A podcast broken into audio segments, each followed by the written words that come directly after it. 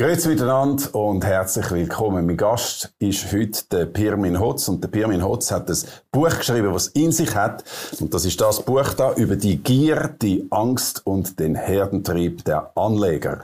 Herzlich willkommen, Pirmin Hotz. Besten Dank für die Einladung. Pirmin Hotz, wer sind Sie? Ja, ich bin in erster Linie mal äh, Familienvater von drei erwachsenen Kindern, die jetzt gerade am Studieren sind. Eins in Oxford, eins in London und eins an der HSG in, in St. Gallen. Das ist nicht schlecht. Ich bin äh, vor allem... Stolz. Das ist sicherlich so, das darf ich, darf ich sagen. Das ist äh, ganz sicher so. Es sind alle drei Kinder wirklich mit Leidenschaft in ihren Studien und äh, verschiedene Richtungen. Der Älteste macht jetzt den Master in äh, Finance and Law in Oxford. Und die ältere Tochter äh, wird Rechtsanwältin, also die macht den Master in, in, in Rechtswissenschaften in St. Gallen. Und die jüngste äh, hat jetzt, ist jetzt gerade am Bachelor in History am King's College in London. Und dann bin ich natürlich vor allem ein leidenschaftlicher Unternehmer. Ich habe meine Unternehmung aufgebaut vor 35 Jahren, also zurück 1986, wo ich äh, in, selber in St. Gallen studiert habe, dort Ökonomie studiert und äh, eine Dissertation geschrieben im Bereich von der Kapitalmarkttheorien, also Optimierung von Portfolios, Markowitz und so weiter. Und da haben sie sofort äh, eigentlich gefunden, ich mache gerade, äh, ich, ich lasse mich gar nicht anstellen, ich, ich mache mein eigenes Ding. Das ist genau so. Ich hatte zwar wirklich den Traum gehabt, auf New York zu gehen, Goldman Sachs, Morgan Stanley, äh, und dort in die grosse, weite Welt rauszugehen, vom Finance. Aber äh, während dem Schreiben von der DIS hatte ich das Gefühl gehabt, mach doch noch etwas Praktisches und bin relativ frech zur Bank gegangen, zuerst auf dem Platz St. Gallen, dann in der Schweiz. Julius Bär ist einer der ersten grossen Adressen gewesen und dann auch in, in Deutschland sehr schnell 1988. Und das Consulting von Banken ist dermaßen gut gelaufen, dass ich parallel auch schon die ersten paar Privatkunden aufbauen konnte. bin mit denen prompt schon in den berühmten Aktiencrash von 1987 am 19. Oktober reingefahren. Aber das ist der Start von meiner Selbstständigkeit. Und ich habe am Schluss von meiner Dissertation entschieden, okay, verzichte jetzt halt auf das New York und gang direkt in deine unternehmerische äh, Entfaltung hin. Und sind seither eigentlich in der Schweiz tätig als einer der führenden Vermögensverwalter. Und darum sind Sie da, wir reden über was heute geht in der äh, Geldanlage. Und da haben Sie sehr ein kritisches Buch dazu geschrieben, aber zuerst noch schnell äh, zwei, drei persönliche Sachen. Und dann hat Sie es nie gereut, dass Sie so New York, die große Karriere im Ausland, einmal ein paar Jahre im Ausland leben. Jetzt sind sie einfach die ganze Zeit in der Schweiz geblieben. Das ist ein bisschen, ein bisschen langweilig. Es hat mich immer wieder gereut. Und zwar nur aus einem einzigen Grund. Jedes Mal, wenn wir mit der Familie und dem Kind nach New York oder sonst in die Staaten geflogen sind oder auch nach Asien, Afrika, wo man überall natürlich Englisch äh, redet, äh, ist mein Englisch so desaströs schlecht gewesen im Vergleich zu dem von den Kindern, dass ich jedes Mal ausgelacht worden bin und nach etwa einem vierten Satz nicht mehr verstanden hat, was der vis-à-vis wollen. Und vor allem keine vertiefte Diskussionen möglich gewesen. Und das hätte ich extrem geschätzt, gerade jetzt mit ein paar Amerikanern, wenn es bei Wahlen war, die amerikanischen Wahlen, und äh, das ist das, was man wirklich immer wieder gestunken also, hat und heute noch. Aber alles also andere fest, okay. man kann, Ich stelle fest, man kann sehr erfolgreich äh, Vermögen verwalten äh, und trotzdem nicht so wahnsinnig souverän sein im Englisch. Das ist korrekt. Das geht. Aber dann haben Sie nur Schweizer Kunden. Wir haben nicht nur Schweizer Kunden, wir haben ungefähr knapp 75 Prozent sind Schweizer Kunden, äh, rund 20 bis 25 Prozent sind deutsche Kunden und der Rest sind noch ein paar Schweden, äh, wo, wo dazugehören und vielleicht noch zwei, drei andere Länder. Äh, Einzelfälle, aber das ist äh, äh, Quantité negligible. Aber mit denen, es lange gerade mit denen noch auf meinem Englisch können, äh, äh, sich zu verständigen. Gut, wahrscheinlich sind Sie jetzt auch zu bescheiden, nehme ich an, typisch äh, ein bisschen schweizerisch. Aber reden wir über, zuerst über das Buch und nachher reden wir noch über ein paar grundsätzliche Sachen von der Schweiz als Finanzplatz. Aber im Buch, nur schon der Titel ist ja relativ äh, pointiert über die Gier, die Angst und den Herdentrieb der Anleger. Warum haben Sie das Buch geschrieben? Also in erster Linie ist es mir wirklich darum gegangen, nach 35-jähriger Tätigkeit, äh, wo, wo, ich immer mit Leidenschaft ausgeübt habe, dass ich die Überzeugungen und die Erfahrungen im Lauf von dieser langen Zeit einmal in ein Buch hineinbringen. Und ich habe äh, auch den Anspruch gehabt, da eine Kombination zu machen zwischen Sachbuch, aber Sachbuch in einer Form, wo ein bisschen äh, auch äh, Pep hat, wo man, äh, wo man gerne liest, gemischt mit äh, gewissen Reminiszenzen, die man erlebt hat in, in all diesen Jahren. Und äh, das ist am Schluss eigentlich dann das Werk, wo entstanden ist. Aber das ist, ich habe mir vor ein paar Jahren mal überlegt, wenn jetzt morgen tot wärst, was hast du noch nicht gemacht, was unbedingt du machen ja. Und dann ist klar gewesen, das Buch schreiben. Ich habe immer sehr gerne geschrieben, neben dem äh, Job als Vermögensverwalter. Und muss sagen, ist ja so, wie Sie sagen, sehr peppig geschrieben. Sie tun sich nicht scheuchen, ziemlich pointierte Ausdrücke zu verwenden, von Bullshit über Abzocker und Blender und Gurus und so weiter. Eben, warum, äh, warum der, der kritische Ansatz, der kritische Blick auf die Branche? Was läuft quasi falsch? Für mich ist damals, um zurückzublenden, nochmal in mein Studium, wie jeden anderen auch, wenn man jung ist, man hat vielleicht ein bisschen Götti-Batzen und Gotte-Batzen auf der Seite, ein paar tausend Franken, und man macht die ersten Börsentransaktionen, und ich habe dort erfahren, dass es eigentlich viel schwieriger ist, als das, was ich mir als junger Mensch gewünscht habe, an der Börse schnell äh, reich zu werden und Geld zu verdienen. Es hat auch noch eine ganz spezifische Geschichte gegeben, bei einem Direktor von Merrill Lynch begegnet damals, während dem Studium und der hat mich überzeugt, äh, dass ich meinen Vater wiederum überzeugt habe, dass er mit ein bisschen Geld investiert hat. Und äh, nach etwa zwei, drei Monaten ist es 30 Prozent mehr gewesen. Weitere paar Monate später ist es praktisch auf Null gewesen. In was ist das investiert gewesen? Das ist investiert in amerikanische Aktienmärkte. Also man hat, äh, man hat eigentlich dort äh, spekuliert darauf, dass er sinkt, aber er ist nur immer gestiegen. Und äh, die Bässe nicht wollen kommen. Und deshalb äh, hat dann der entsprechende Direktor hat er am Schluss eigentlich das ganze Geld verzockt. Ja, tatsächlich, also ziemlich ein äh, miserabler Start. Miserabler Start. Und erst noch auf Kosten vom Vater. Und das auf Kosten vom Vater, das Glück gehabt, der Vater hat mir auf die Schulter geklopft und gesagt, erstens, Bosch, lehre etwas daraus. Und zweitens, mach jetzt erst deine Reise fertig, bevor du da weiter äh, mit Börse dich da äh, um, umgibst. Mhm. Und für mich ist das klar gewesen, etwas daraus zu lernen. Damals ist mir klar geworden, die Branche, tut sich systematisch überschätzen. Es sind so viele Leute in dieser Branche, äh, von Hedgefonds, wenn wir vielleicht dann später noch reden, die jeden Tag aufstehen und ihren Kunden oder der Anlagewelt sagen, wo der Aktienmarkt, der SMI, der DAX oder der S&P 500 in zwei oder in sechs oder in zwölf Monaten stehen, aber keiner weiß es. Das, gilt, das Gleiche gilt für Zinsen, das Gleiche gilt auch für äh, Gold. Äh, das kann man einfach schlichtweg vergessen. Es gibt das kein... Sie jetzt, aber äh, ich meine, jetzt kann man zum Beispiel konstatieren, dass die Börse enorm hoch ist und dass sie, dass sie fast irrational steigt im Moment. Was heißt irrational steigt, Herr Brennwald? Wenn ich Ihnen die Journalisten, respektive Zeitungsartikel oder Analystenkommentare zeigen von den letzten zehn Jahren. Bereits vor zehn Jahren, im Jahr 2011, also kurz zwei, drei Jahre nach, der, nach dem Ende der Finanzkrise, äh, hat es einen grossen Rebound gegeben, also die Aktienmärkte so deutlich höher sein als auf dem Tief 2009, Frühling. Und sehr viele haben dort schon das Gefühl gehabt, ah, der Aktienmarkt ist überbewertet. Und das ist jetzt, seit zehn Jahren wiederholt sich das. Natürlich sind die Aktienmärkte hoch, heute aber sind andere Märkte noch viel höher. Also ich sage Ihnen ganz offen, äh, weil ja das vor allem natürlich mit der Zinsentwicklung zusammenhängt, mit dieser absurden Zinsentwicklung, die wir das jetzt seit Jahren haben. Also Völlig die, absurd. Die Geldschwemme, das Reinpumpen von Geld ins System. Komplett absurd. Oder? Das ist ein Moment lang, während der Finanzkrise und danach, durchaus sinnvoll gewesen, mhm. weil sonst hätten wir wahrscheinlich wirklich einen Kollaps gehabt vom ganzen Finanzsystem mhm. und vor allem von der ganzen Bankenwelt. Mhm. Aber, aber das heisst eigentlich, dass wir auf einer Zeitbombe hocken? Wir sitzen auf einer Zeitbombe, aber jetzt kommt der entscheidende Punkt, um die Korrelation nochmal zu machen zu meinem Job als Vermögensverwalter. Wenn Sie mich vor zehn Jahren gefragt hätten, bei dieser extremen Flutung, die angefangen hat, vor über zehn Jahren, hätte ich Ihnen gesagt, Herr Brennwald, es geht nicht lang, haben wir exzessive Inflation und die Notenbanken müssen ihre Zinsen wieder anheben. Ich habe mich grotesk äh, äh, getäuscht. Total.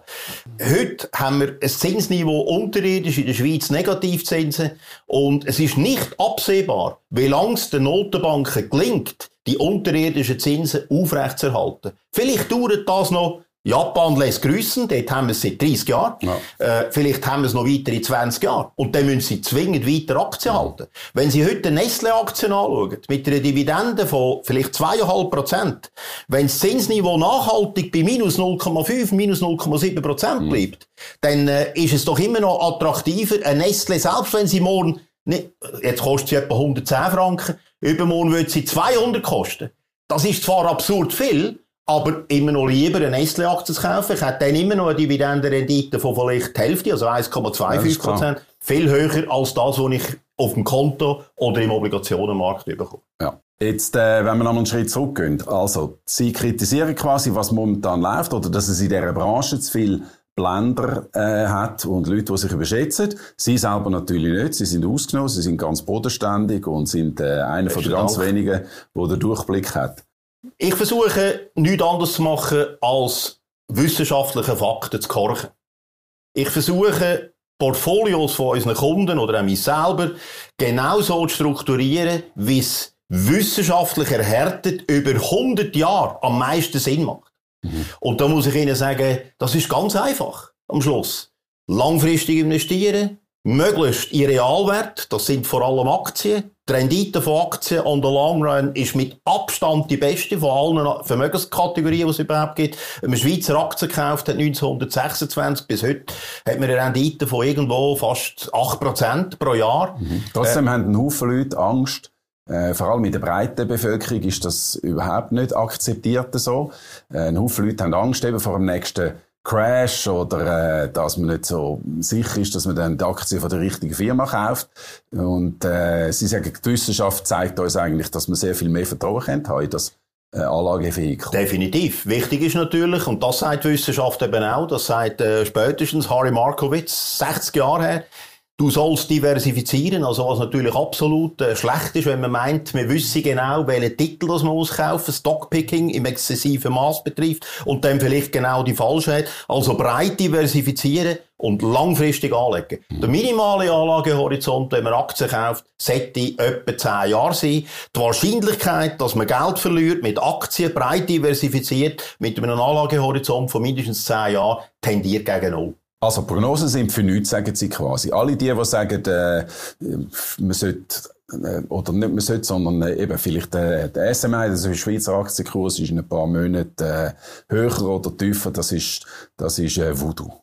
Das ist Voodoo, absolut. Kann ich genauso unterstützen. Das passiert in der ganzen Branche permanent. Das, das passiert jeden genau. Tag in jeder Finanzpublikation. Das ist absoluter Bullshit. Und Märkte sind einfach schlichtweg viel zu effizient. Was passiert an den Märkten? Wenn eine neue Information über Nestle, über Siemens, über äh, Royal Dutch, über Zinsentwicklung, äh, über die Verschuldung von Nationen, politische Signale, das geht Sekundenbruchteil, bis die neuen relevanten Informationen in den Kurs drin sind. Also es kann niemand einen Wissensvorsprung voilà, haben. Voilà. Und die einzigen, die einen Wissensvorsprung haben, sind sogenannte Insider.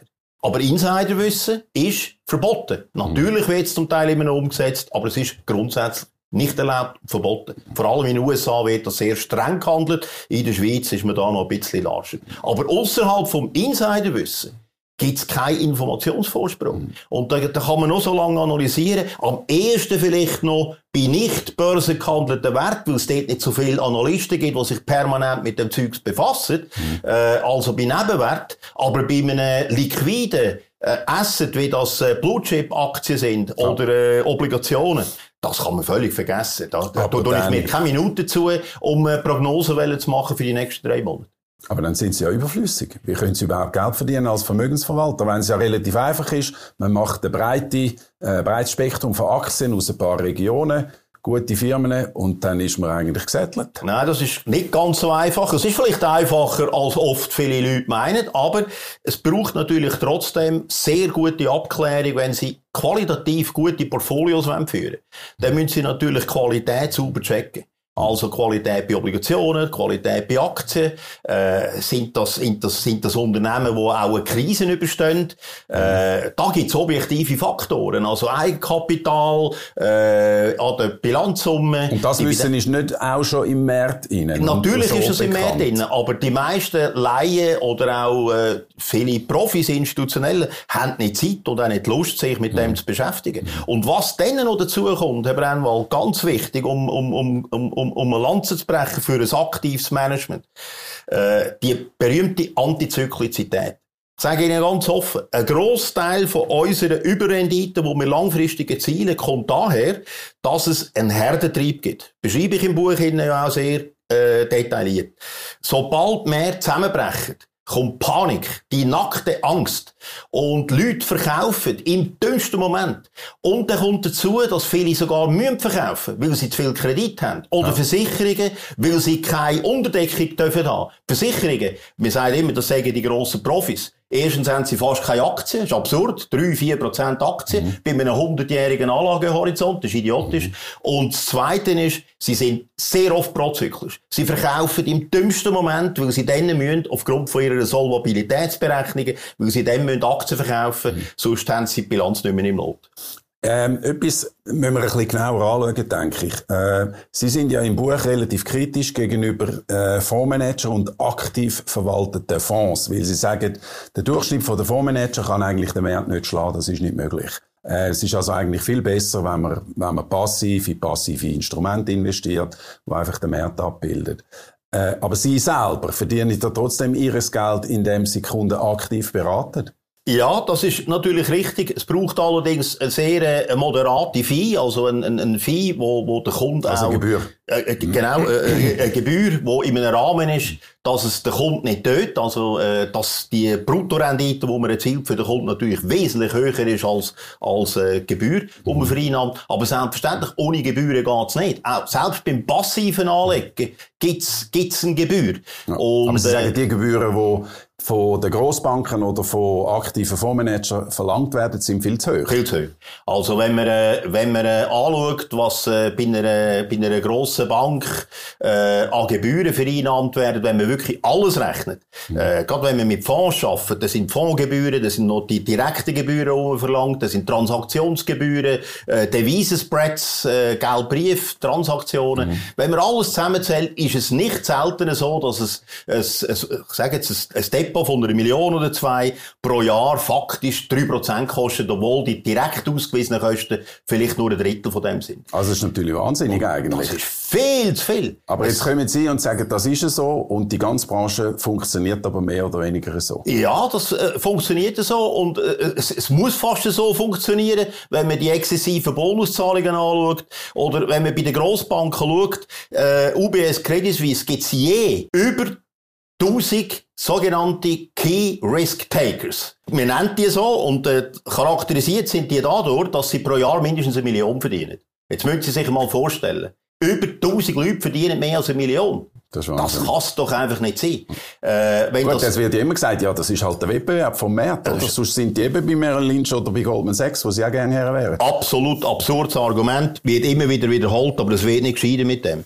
Wenn man, äh, wenn man anschaut, äh, äh, was ist rausgekommen, wenn am Schluss der Aktionär, nehmen Sie einen Credit Suisse oder einen UBS, und Sie haben vor 15 Jahren so eine Aktie gekauft, dann haben sie nur in die Sonne geschaut. Sie haben kein Geld verdient. Das ist eine Katastrophe. Ja. Und das ist doch das Erste und das Wichtigste, wo, äh, wo die Manager von einer Bude machen müssen, dass am Schluss der Aktionär auch signifikant mitverdient. Mhm. Und, und äh, wenn es ein paar Talente gäbe, die wirklich genial sind, und zwar langfristig. Und nicht nur einfach, wie das typischerweise im Investmentbanking der Fall ist, mal zwei, drei Jahre und nachher zahlt man wieder ein paar Milliarden ein, wie jetzt mit Archegos und, und, und Greensill und anderen.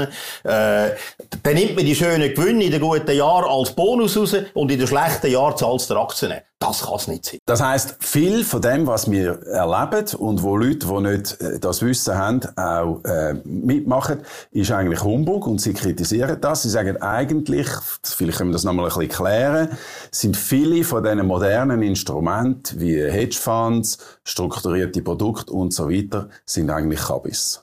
Ja, äh, das kann man, es ist sehr hart ausgedrückt, aber es geht genau in die Richtung.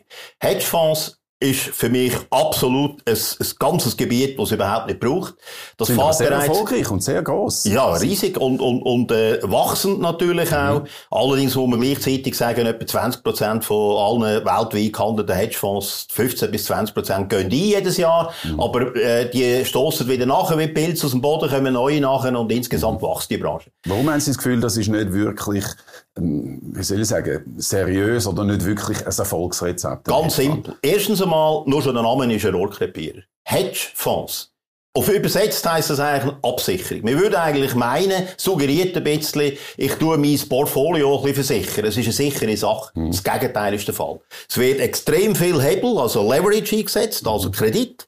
Mhm. Äh, dann das Zweite ist, dass immer wieder bei der Prognosefähigkeit genau die Hedgefonds-Gurus Die proklamieren, zu sagen, zu wissen, äh, der Markt geht rauf, dort gehe ich short, dort geht runter, äh, die Aktie muss ich kaufen, dort muss ich verkaufen. Also ganz aktiv innen und raus und, und je nach Markt rauf, äh, gegen rauf spekulieren oder gegen runter. Mhm. Und die Prognosefähigkeit gibt's nicht. Aber wenn Sie natürlich 1000 Hedgefonds nehmen, dann ist rein zu, wenn die Wahrscheinlichkeit immer 50% ist, dass einer in einem Jahr erfolgreich ist und der andere ist erfolglos. Nach äh, 10 Jahren ist einer rein zufällig zehnmal hintereinander erfolgreich. Und die werden nachher als Superstars verkauft, aber die tauchen nachher, wie all diese Superstars, äh, es ist immer eine Frage von der Zeit, bis sie abstürzen. Nochmal, Ihres Alternativmodell, oder quasi, wenn ich jetzt die 100.000 Franken habe, und will wirklich äh, gescheit anlegen, was mache ich? Wenn Sie 100.000 Franken anlegen wollen, ist meine Antwort ganz klar. Dann kaufen Sie passive ETFs, also Exchange Traded Funds, also sehr kostengünstige, äh, indexierte Produkte, wo relativ wenig kostet und dann können, sind sie sehr gut diversifiziert und sie können langfristig ihr Vermögen vermehren. Mhm. Äh, wenn Sie ein Vermögen haben, wo, ich sage jetzt, die Grössenordnung eine halbe Million, Million übersteigt, wo Sie als Wertschriften können, äh, in, in Aktien anlegen, dann können Sie das im Prinzip auch genauso gut oder sogar besser über Direktanlagen abdecken. Weil, äh, wenn Sie das mit Direktanlagen abdecken, haben Sie all die Nachteile, die gewisse passive Produkte einfach inhärent in sich haben, äh, haben Sie eliminiert. Zwei Beispiele. Wenn Sie den Weltmarkt anschauen, im Aktienbereich weit über 50 Prozent ist USA. Und wer will als Schweizer, wenn er ganz passiv stur investiert, mhm. weit über 50 Prozent in amerikanische Aktien anlegen? Sie müssen also einen aktiven Entscheid treffen, wenn sie das nicht wollen. Ja. Und das Gleiche ist innerhalb von der Schweiz. Drei Titel, Novartis, Roche und Nestle machen deutlich über 50 Prozent vom Index aus. Das sind drei hervorragende Titel, führen wir alle drei, selbstverständlich in unseren Portfolios, aber wir würden sie nie mit dem Gewicht äh, führen. Deshalb also, was wir machen ist, wir versuchen von den beiden Welten aktiv und passiv, möglichst intelligent, die entsprechenden äh, Komponenten in eine optimale äh, Welt äh, zuzuführen. Und Aber das lohnt sich halt erst, wenn man ein bisschen mehr als äh, 100.000 Franken auf der Seite Das ist so. Also ja. mit 100.000 Franken ganz klar ETFs das Beste. Mhm. Wird selten von Banken aktiv angeboten, eher nur auf Nachfrage. Ja weil man eben mit dem eigentlich als Bank nicht viel kann verdienen kann. Korrekt. Ja. Äh, reden wir doch über die Sachen, die im Titel sind. Die Gier. Die Gier, die Angst und der Herrentrieb, die Gier. Was sagen Sie über Gier? Ja, Gier ist natürlich immer ein Thema an den Finanzmärkten. Und wir sehen das äh, gerade in der jüngsten Zeit jetzt wieder. Äh, wir haben Anfangsjahr da die grosse äh, Welle gehabt mit GameStop aus den USA, gross ja. äh, medial in der Schlagzeile gewesen, wo wir äh, auf der einen Seite wiederum die äh, Hedgefonds gehabt haben, auf, die haben auf sinkende Märkte spekuliert und auf der anderen Seite da die die, die, die, die Traders, äh, wo da über so Internetplattformen haben die versucht, den, den Titel auf, aufzuspülen. Und dann kommt der Gier rein, wo man, äh, wo man quasi einfach Geld verdienen äh, des Geld verdienens wegen, obwohl man gar nicht äh, eigentlich viel äh, realen Wert darunter hat. Ein gutes Beispiel ist sicherlich auch Bitcoin. Äh, aus meiner Sicht, ganz offen gesagt, äh, ich sehe den, den, den intrinsischen Wert von Bitcoin nicht. Es gibt keine Dividende, es gibt keinen Zins. Es ist keine Währung, die wirklich äh, heute eine, eine wesentliche Rolle spielt als Zahlungsmittel. Äh, es gibt ja, also ganz unwesentlich ist sie schon nicht. Oh. Sie hat ein grosses Potenzial, sagen wir, auch Technologie dahinter hat ein grosses Potenzial, die Blockchain. Technologie ich verstehe zwar nicht viel davon, aber von dem, was ich gelesen habe, gehe ich definitiv davon aus, Technologie muss hochspannend sein und hat wahrscheinlich auch ein grosses Zukunftspotenzial. Mhm. Ich glaube aber nicht, A, dass äh, Bitcoin oder andere Kryptowährungen ein relevanter Baustein werden sie in unserem Zahlungssystem in Zukunft. Das ist bis heute nicht. Und äh, wenn man jetzt hört, USA, EZB, die Schweiz auch mit der Nationalbank, China sind dran, einen digitalen Dollar, digitalen Euro, digitalen Schweizer Franken irgendwann auf den Markt zu bringen. Also ich glaube, ich bin, kein, ich bin, ich bin sehr ein marktwirtschaftlicher äh, Freund, aber was Zahlungsmittel anbetrifft, glaube ich, am Schluss braucht es irgendwo noch äh, äh, das Dach von der Notenbanken mhm. und von der Politik. Okay, also am Bitcoin gegenüber sind Sie sehr kritisch. Nochmal, der Bitcoin ist eine künstliche Währung, eine virtuelle Währung, die eigentlich per se keinen, keinen eigentlichen Wert darstellt. Sie sind nicht der Erste in dieser Serie bei uns als Gast, der das sehr kritisiert. Der Oswald Grübel hat das im allerersten Gespräch massiv kritisiert, aber Trotzdem gibt es viele Leute, die an Bitcoin glauben. Äh, gut, bei Elon Musk ist es jetzt gerade so ein bisschen Hin und Her. ja, das kann man sagen. Aber wenn man rechtzeitig in Bitcoin investiert hat, hat man sehr, sehr viel Geld können verdienen. Aber sehen Sie genau, Herr Braunwald, das ist genau die Gier. Sie haben das sehr schön angesprochen. So viel, die jetzt im äh, Bitcoin sich umtummeln, die machen das nicht gross aus Überzeugung, äh, weil das jetzt äh, äh, ein realer Wert ist, wo man weiss, das ist wahrscheinlich in 30 Jahren mehr wert. Mhm. Äh, sondern man kauft, weil der Nachbar im Homeoffice wahrscheinlich innerhalb von zwei Stunden 10% verdient hat und man sagt, das kann doch nicht sein, dass der so viel Kohle verdient ja. und ich schaue zu. Da kommt die Gier drin und äh, natürlich, äh, aber das sind also Sachen, äh, wo ich Ihnen muss sagen, das ist mir also wirklich völlig egal. Äh, ich, ich würde das nicht mit einem Schneeballsystem äh, vergleichen, aber es ist für mich Schneeball ähnlich.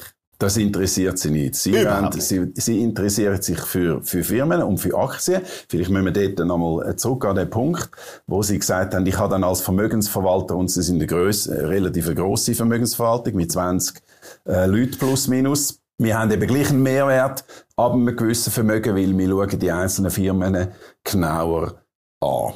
Und dann, sagen sie, dann kann man eigentlich gestaffelt auf Aktien setzen und muss in Aktien investieren. Und wenn man einen gewissen Horizont hat, kann das eigentlich nicht schief gehen. Auch jetzt würde es auch jetzt vertreten, wo wir so enorm hoch sind in den Bewertungen. Definitiv. Aber deshalb, äh, Sie haben das sehr schön schon bereits einleitend erwähnt, äh, ist es wichtig, dass man gestaffelt investiert. Wir wissen nicht, was morgen passiert und deshalb, äh, wenn man jetzt äh, 500'000 Franken investieren wo man äh, in Aktienmärkte leiten vielleicht einmal mit 100'000 anfangen, dass man sicher einen Fuß drin hat, weil wir können nicht ausschliessen, dass das, dass das weiterläuft, dass die Notenbanken noch 20 Jahre lang die Politik weiter betreiben und dann werden die Aktienmärkte weiter steigen.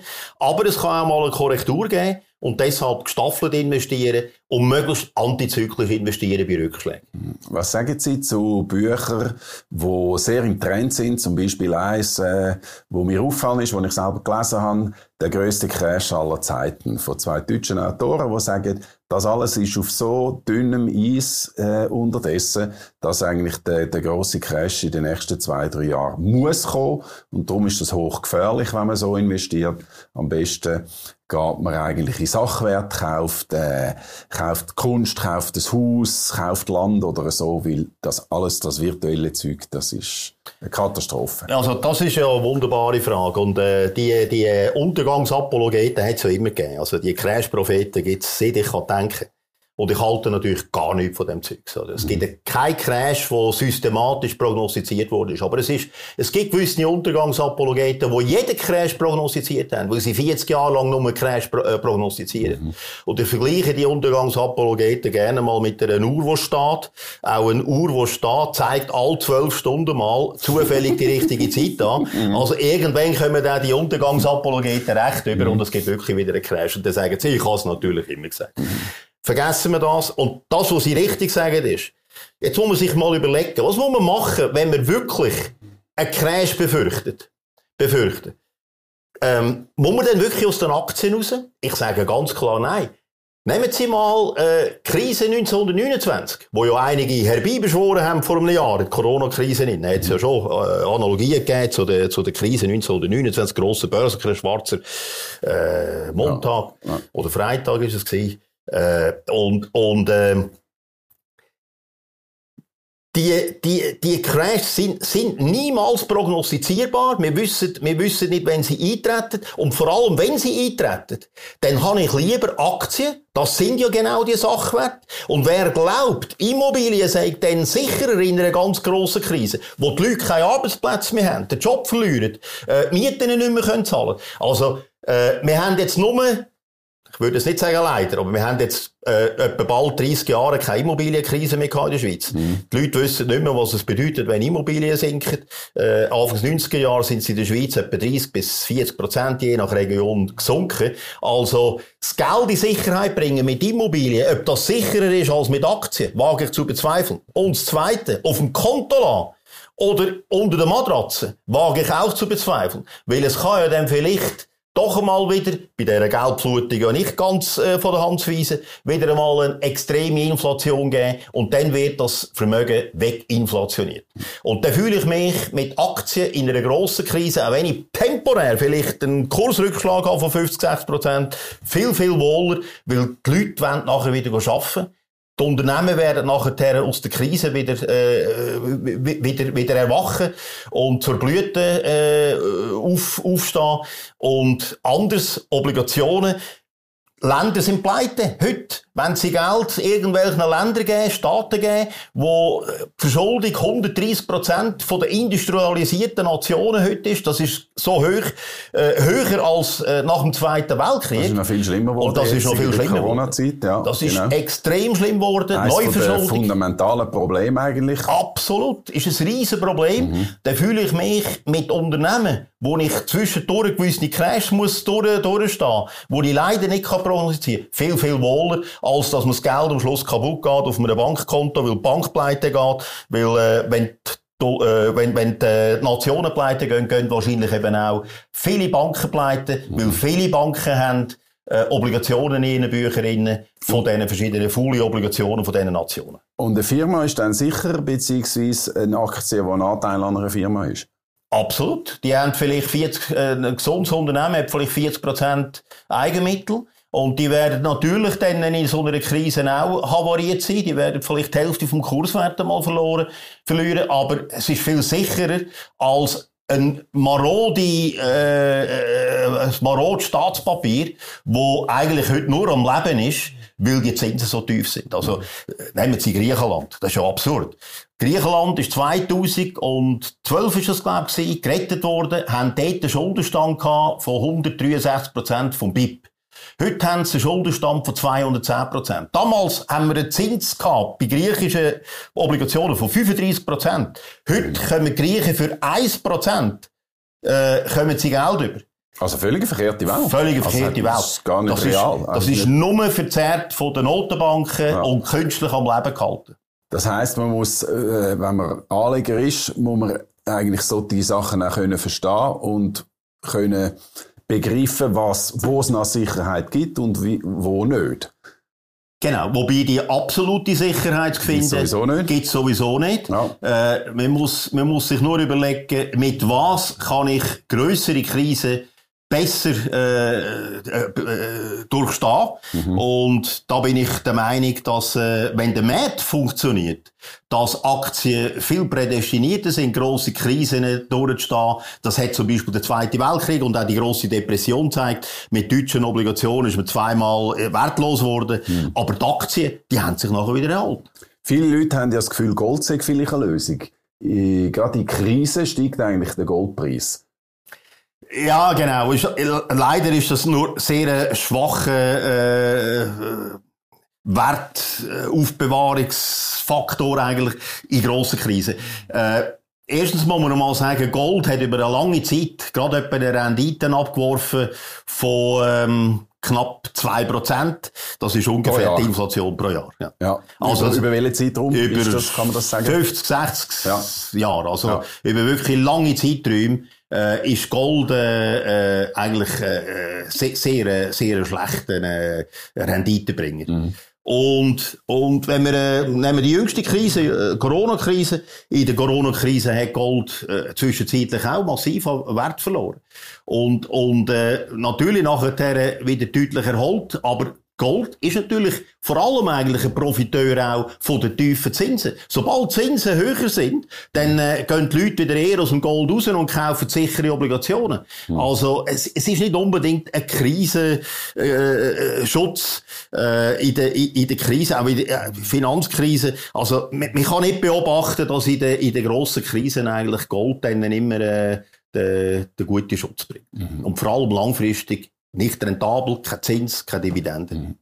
Also nehmen wir das mal ein bisschen zum Nennwert, dass wir, dass wir sagen, okay, Aktie ist eigentlich über, also vor allem auch wissenschaftlich gesehen, und sie legen sehr großen Wert mhm. auf äh, wissenschaftliche, wissenschaftliche Betrachtung, Portfoliotheorie, ist eigentlich die beste Anlagemöglichkeit, die es gibt. Kann man das sagen? Und können Sie das vielleicht noch mal kurz mit den Wissenschaftlern äh, untermauern, die Ihnen wichtig sind?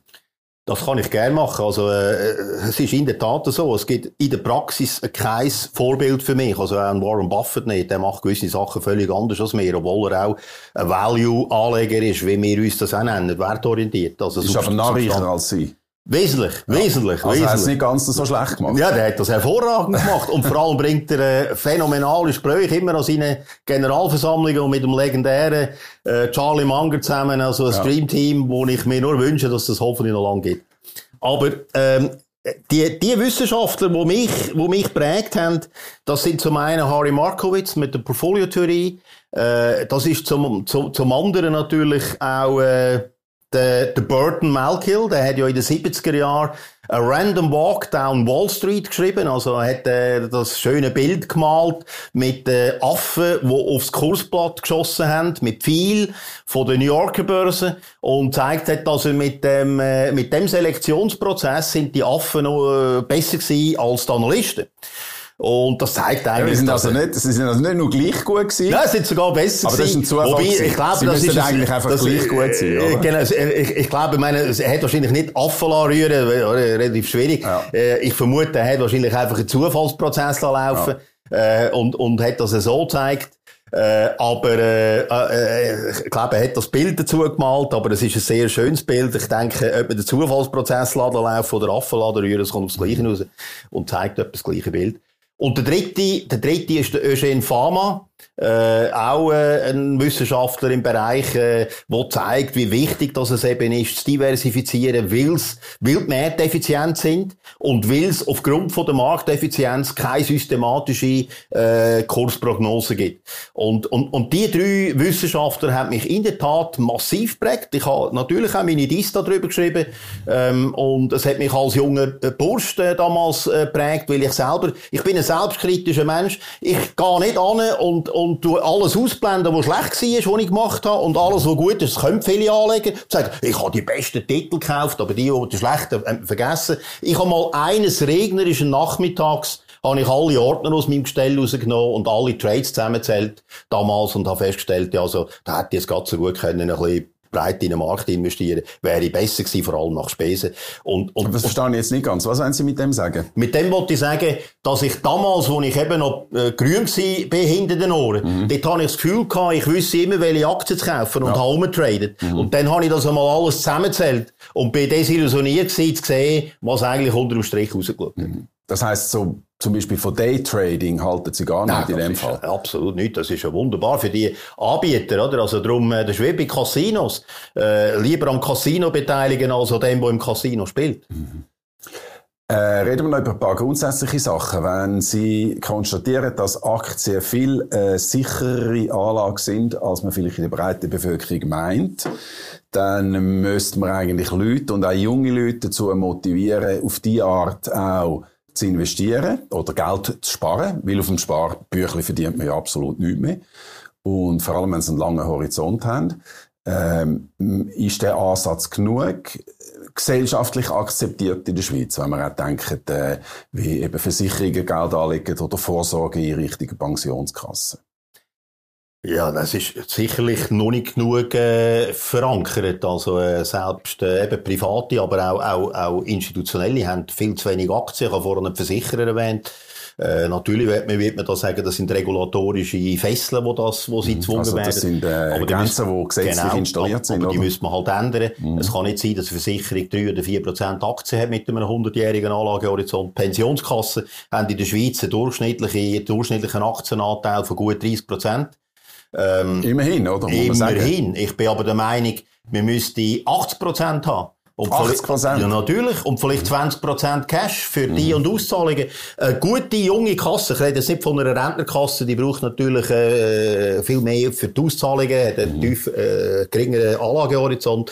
Aber eine gesunde Kasse mit einem guten Bestand, äh, aktiv, passiv, äh, also Rentner, und, und äh, mit einem langfristigen Anlagehorizont dürfte 70, 80 Prozent Aktien haben. Wissen Sie, was das Problem ist? Das Problem ist in der Risikomessung. Man geht jedes Jahr oder sogar jedes Quartal oder bei gewissen Kassen sogar monatlich angehen, die Schwankungen anschauen, was geht auf und ab. Und dann kommt die grosse Panik, wenn es wieder einmal ein bisschen einen Rückschlag gibt. Wir müssen das viel mehr anschauen auf einem langen Horizont. Die sogenannte Volatilität, wo man Risiken misst, das ist Bullshit. Da soll man viel gescheiter ein Ausfallrisiko messen, also das Risiko, dass man zum Beispiel auf eine Zeitperiode von 10 oder 20 Jahren eine bestimmte Mindestrendite nicht erzielt. Mhm. Und wenn man das so misst, dann äh, kann man sich als sehr konservativ bezeichnen, wenn man 80% Aktien hat, aber eben den Horizont auf 20 Jahre legt. Sehen die Politiker das nicht, wo die Gesetze machen, oder wo, wo liegt dann der Hund begraben? Ja. Oder ich könnte jetzt noch sagen, ein bisschen kritisch, ich könnte ja sagen, ja gut, wenn dann plötzlich alle Aktien reingehen, dann wäre alles noch viel mehr überbewertet. Und darum ist es äh, vielleicht gar nicht schlecht, dass man gewisse Vorsicht walten Ja, das ist eine interessante Überlegung. Das ist äh, nicht so, vielleicht wäre es tatsächlich noch, noch höher. Auf der anderen Seite ist äh, der Schweizer Markt als solcher im Weltkonzert in, äh, doch ein relativ kleiner Markt. Also von dem, ich glaube nicht, dass wir jetzt den ganzen Weltmarkt würden stemmen ja. mit dem. Also da, da das heisst, dass auch die äh, Pensionskassen, äh, BVG und, und Versicherungen, die müssen natürlich auch weltweit diversifizieren. Absolut. Die müssen also auch Aktien kaufen aus äh, Asien, aus Schwellenländern, aus USA und so weiter. Exakt so ist es. Also eine ja. vernünftige Anlagepolitik ist tatsächlich global orientiert. Ja. Äh, es, wir dürfen nicht meinen, die guten Unternehmen gäbe es nur in der Schweiz. Es gibt in Amerika, in Europa, in Asien sehr, sehr gute Unternehmen, die man kaufen kann. Mhm. Und äh, nochmal jetzt eben die Frage, warum haben Sie das Gefühl, ist dort nicht mehr Innovation drin von der Politik für zum Beispiel eben das BVG? Ich kann da nur darüber spekulieren, aber ich nehme an, zum Teil ist es vielleicht Unwissen, äh, dass die Leute einfach schlichtweg äh, einfach das Gefühl haben, Aktien ist des Teufels, das ist mhm. ein Spekulationsinstrument. Mhm. Äh, Unwissen, es ist vielleicht auch eine gewisse Angst. Äh, wenn natürlich der Aktienanteil viel höher ist, dann nehmen die Schwankungen zu. Ähm, vor dem hat man wahrscheinlich Respekt am Jahresende, wenn man plötzlich 20, 30 Prozent weniger hat. Mit dem muss man können leben, man muss das können langfristig anschauen. Aber äh, und das ist mir ganz wichtig zu betonen. Was jetzt abgeht, aufgrund von dieser Zinsentwicklung, die wir haben, jetzt geht etwas Teuflisches ab in der Schweiz. Äh, Aktien lädt man etwa bei 30 Prozent. Das ist eigentlich seit langem, äh, der äh, Aktienanteil im äh, PK-Bereich 30 Prozent haben wir eigentlich schon seit Jahren. Ja. Was jetzt passiert ist, dass der alternative Bereich, Infrastrukturanlagen, Private Equity, Private Debt, also private Obligationen, äh, Hedgefonds und andere, mhm. wird erhöht. Wir haben jetzt seit dem 1.1.21 in der Schweiz noch eine zusätzliche Kategorie, wo man 10% im BVG-Bereich in Infrastruktur anlegen ah, ja. 15% in alternative Anlagen. Das gibt also zusammen, neu jetzt seit diesem Jahr. Neu, Fall, ja. Genau. Gibt ja. zusammen kumuliert 25%. Und das sind alles illiquide Assets. Auch die Immobilien sind illiquid. Äh, da sehe ich eine riesige Gefahr. Mhm. Weil die, die jetzt das kaufen, da tut man ein bisschen die Risiken ausblenden. Weil es gibt ja keinen Börsenkurs. Das ist ja private. Und wenn es, ja. private ist, kein Börsenkurs, kann man die Risiken nicht messen. Und dann gibt es die ganz grossen Spezialisten. Das ist auch das, was wir wieder kritisieren im Buch. Die, die sagen, ah, tun sie diversifizieren in Private Equity oder in Infrastruktur, dann nimmt das Risiko ab vom Portfolio. Ja, weil es, man sagt, je mehr, dass ich mich äh, auf, je, auf verschiedene Säulen abstützen, desto sicherer. Ja, das ist auf eine Art schon nicht ganz falsch. Das Problem ist nur, wenn Sie sich auf verschiedene Säulen abstützen, wo gar keine Schwankung gibt, wo nur ein buchhalterischen inneren Wert ermittelt wird von irgendeinem Inhouse-Buchhalter. Mhm. Und der sagt äh, bei Private Equity, wir haben zwar jetzt einen Crash, aber ich glaube, unsere Anlagen, die sind jetzt nur 10% weniger wert als noch auf dem Höhe oben. Äh, das ist natürlich völlige Scheinwelt. Äh, da tut man eine Scheinstelle Instabilität generieren, wo nicht stimmt. Wenn wir die Anlagen müssen verkaufen in einem Crash, die Private Equities, dann wären sie vielleicht 70 weniger wert. Und da wird eine Scheinstabilität ins System hineingebracht, wo, äh, wo sehr gefährlich ist. Und mir bildet sich auch ein, die Renditen sind viel höher, als sie de facto sind, weil Gebühren im alternativen Bereich sind horrend und sehr viel von diesen Gebühren, ein Großteil von diesen Gebühren, sind gar nicht äh, auf den ersten Blick sichtbar, weil es sind meistens etwa zwei bis drei oder sogar vier Ebenen von Gebühren. Man sieht dann meistens nur die oberste Ebene.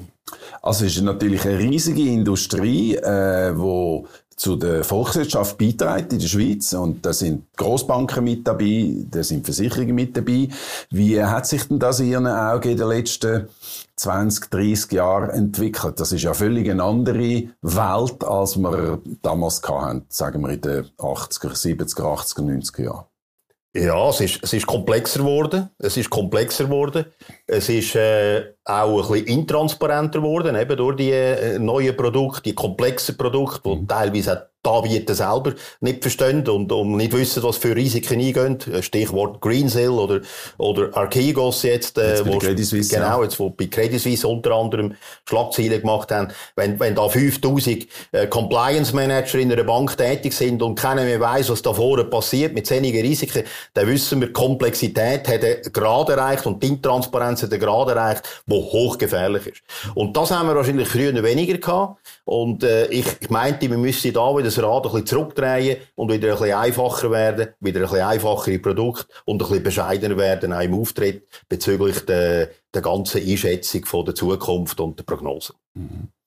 Was hat Sie eigentlich ähm, daran fasziniert, sich auf Geld zu fokussieren? Macht Geld glücklich? Ich würde es so sagen.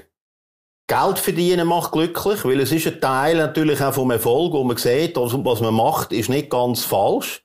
Aber äh, das kann ich jetzt nur für mich selber beantworten. Es ist, es ist schön gewesen. Ich bin als junger Mensch äh, sehr äh, äh, fokussiert gewesen, möglichst schnell die erste Million zu verdienen. Und, äh, das ist ein Ziel von Ihnen? Ja, ja, das ist ein Ziel gewesen. Ja, ja, möglichst ja. schnell eine Million. Ja. Und das ist mir dann eigentlich doch recht früh gelungen. Aber, was heisst das? Ja, Wie schnell ist es gegangen? 32. Okay. 32. Aber, äh, und, und das ist der wichtige Teil von der Antwort. Ähm, heute muss ich Ihnen sagen, ein bisschen Geld zu haben, ist, ist schön. Es gibt auch Unabhängigkeit. Man kann ein anständiges Leben führen. Aber ich bin im Grundsatz ein sehr bescheidener Mensch. Ich habe keine Yacht, ich habe, kein, ich habe nur ein Auto, ich habe keine Ferienwohnung, kein Ferienhaus. Das ja. kann, alles, das ist mir völlig egal. Ja. Ich könnte mir das alles auch leisten. Ja. Aber äh, nein, das macht eben genau nicht glücklich. Also äh, glücklich macht mir, so ein Buch zu schreiben oder jetzt mit Ihnen zu reden. Mhm. Und vor allem meine unabhängige Meinung äh, akzentuiert äh, zu positionieren. Können zu erzählen. Aber genau. das ist eben eine Frage, die ich noch interessant finde, oder? Alle äh, denken darüber nach, wie sie ihr Geld können vermehren wie sie es richtig können anlegen können und wie sie können Vermögen bilden Das ist also ein interessanter Begriff von der Vermögensbildung. Und am Schluss haben wir ein grosses Vermögen, aber man hat eigentlich das Vermögen nicht gebraucht, man hat nicht gelebt und man vererbt es dann am Schluss einfach dem Kind. Das ist genau so. Ich kann Ihnen sagen, das ist exakt so, wie Sie sagen. Ich habe ja einen sehr grossen Kundenkreis und zum Teil sehr, sehr vermögende Kunden. Und das läuft in den meisten Fällen ganz genau so. Und ich habe keine Kunden, die irgendwie einen Haufen Geld geerbt haben und wegen dem sehr glücklich sind. Glücklich sind sie nur dann, wenn sie aus ihrem eigenen Leben etwas Spannendes machen. Mhm. Und ähm, ich habe während meinem Studium viel gelernt, praktisch alles wieder vergessen. Eins habe ich nicht vergessen, das Gesetz vom abnehmenden Grenznutzen. Ähm, ein, schöner Hummer zu essen zu einem guten Glas Wein ist fantastisch, aber beim zweiten, wahrscheinlich beim dritten am gleichen Tag, ja. wird es mir definitiv schlecht. Mhm. Und ja, es gibt vielleicht Leute, die auch beim 17. Auto noch, das noch geil finden. Ich finde das jetzt, das, das, das, mir kann einer 10 Rolex-Uhren schenken, interessiert mich innen und vorne nicht. Also deshalb, das Leben so zu gestalten, dass es spannend ist. Mhm. Das macht Glück. Aber nochmal, warum sind denn alle so drauf fixiert? Und wir sind immer noch ein bisschen wie im ersten Begriff über die Gier, äh, einfach ums Verrecken ihres Vermögens zu steigern. Weil das für viele Leute der Ausfluss ist äh, vom Erfolg und das mehr Geld haben, gibt schon ein gewisses Glücksgefühl, äh, ein erhabenes Glücksgefühl. Aber das Brauchen vom Geld gehört nachher gar nicht dazu. Mhm. Aber es mehr Geld zu machen aus dem Geld, das ist, äh, das gibt ein Glücksgefühl. Das kann ich durchaus nachvollziehen. Also, das kann ich auch nachvollziehen. Muss jetzt aber ehrlich gesagt sagen, es klingt ja eigentlich fast ein bisschen pervers, oder? Dann will man das Geld gescheiter unter die Leute bringen oder in der dritten Welt etwas Gescheites machen damit. Das, äh, das, das hat vielleicht etwas und äh, ich habe mir auch schon überlegt, ich habe selber drei Kinder, ich angesprochen, wenn ich kein Kind hätte, was ich würde machen äh, das vielleicht auch verraten, vielleicht mache ich das sogar noch mit einem, mit einem Teil vom Vermögen etwas, äh, um bei den Journalisten zu sehen, ich würde mein Geld in, in, in, in einen Fonds hineingeben, wo jedes Jahr Geld verteilen an Investigativjournalisten. Das ich eine gute Idee. Von denen habe ich einen unglaublichen Respekt. Ich schreibe selber gern, versuche auch selber mal etwas aufzudecken. Und äh, das wäre, das wäre, äh, oder wird wahrscheinlich auch noch werden, mein Charity-Beitrag. Gut, das ist jetzt schon fast ein bisschen wie ein Schlusswort, aber jetzt finde ich es gerade so, äh, so interessant auch und anregend, über solche Themen zu reden. Oder?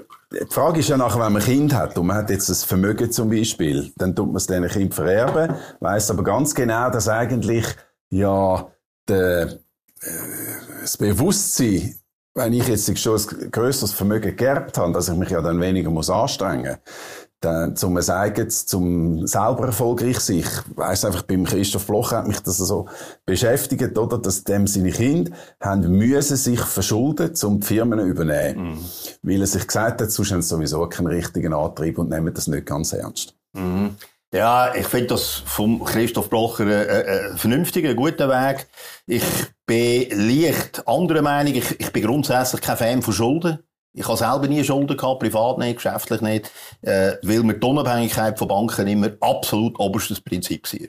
Ihre also, Unabhängigkeit meine, von Banken? Genau, ja. meine Unabhängigkeit von Banken. Deshalb, also, wenn ich noch viel schneller hätte reich werden hätte ich es anders müssen machen, als ich es gemacht habe. Hätte ich noch müssen Kredit aufnehmen, Bude ja. schneller wachsen und so weiter.